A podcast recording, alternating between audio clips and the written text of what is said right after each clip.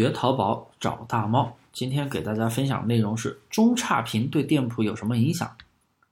如果遇到中差评怎么办？别着急，我一般是这么解决的。做淘宝无货源的朋友，大部分都是本着一副爱买不买、不买滚蛋的态度。为什么呢？因为做无脑铺货，手里都是握着多家店铺，全靠运气出单，出单了，甚至连买家的售后不管不问。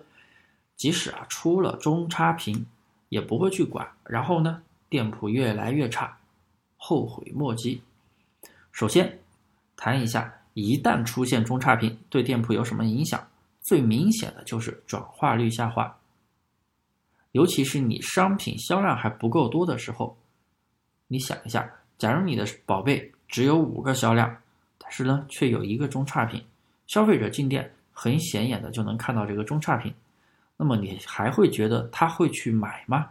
如果说特如果说中差评里面内容写的非常的难看，我相信消费者都会望而却步吧。所以呀，我们要对售后上心、上心、上心，一定要上点心。那么关于如中差评，我一般是这么处理的：第一种情况，买家给了中差评，我们不要马上的去跟客户联系，除非他来找你。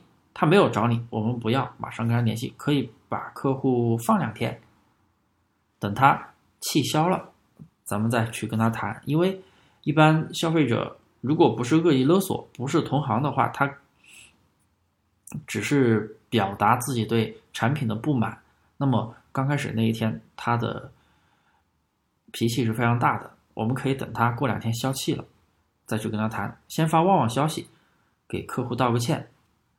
啊，就说亲，不好意思，让您购买体验不好了。然后呀，你就直接根据你的利润情况，直接提出补偿方案，不需要解释太多，因为你解释太多，客户也不会去看。如果是质量问题，你肯定有必要给客户换货。你去找你的上家，他们也会处理。我们淘超价一般在淘宝或者幺六八八派单，一般平台也是有规定的。如果出现质量问题，是需要。给客户去换的，如果只是他单纯的不喜欢，那直接一点提出补偿红包嘛，对不对？像我们有些学员，也包括根据我的一些例子啊，都是我教他们的，根据我自己的一些例子也是，他们有些学员一单利润是一百块钱，如果遇到中差评，他都是直接给五十块钱，那买家肯定超级愉快的就同意了，大部分都能同意，大部分人都会同意吧。如果你你会同意吗？大部分人都会同意吧，除非你真的买了一个特别垃圾的东西，那我估计你也不会说把它收下，估计写了差评还得退货呢。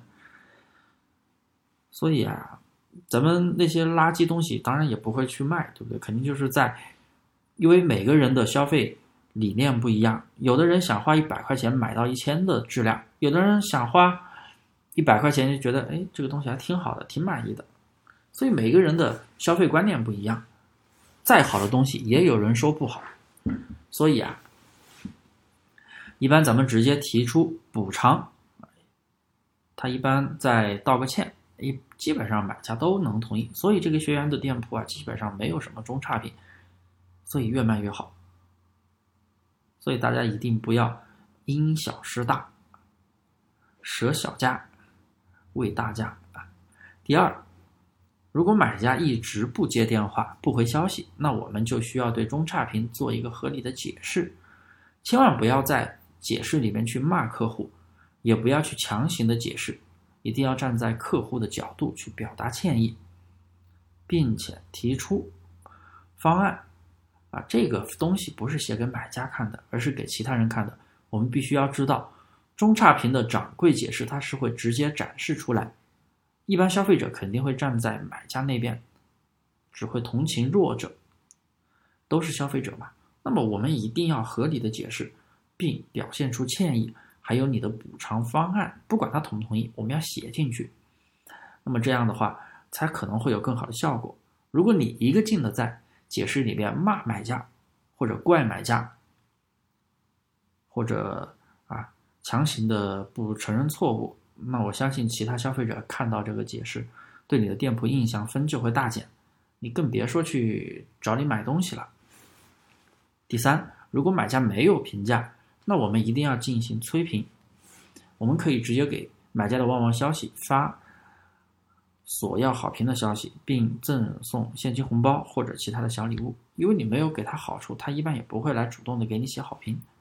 第四，如果你的评价内容少，然后正好就有一到两个差评，那么我们一定要去对店铺多补几单，多写几条走心的评价，把差评给压下去，而且多找点朋友去给你的好评带图都去点个赞，评论一下，这样的话可以提升排名的排序，这个也是非常重要的。那么今天的分享啊就到这里，如果你在无货源开店的过程中还遇到什么问题，可以根据音频下方的联系方式来添加我，有问必答哦。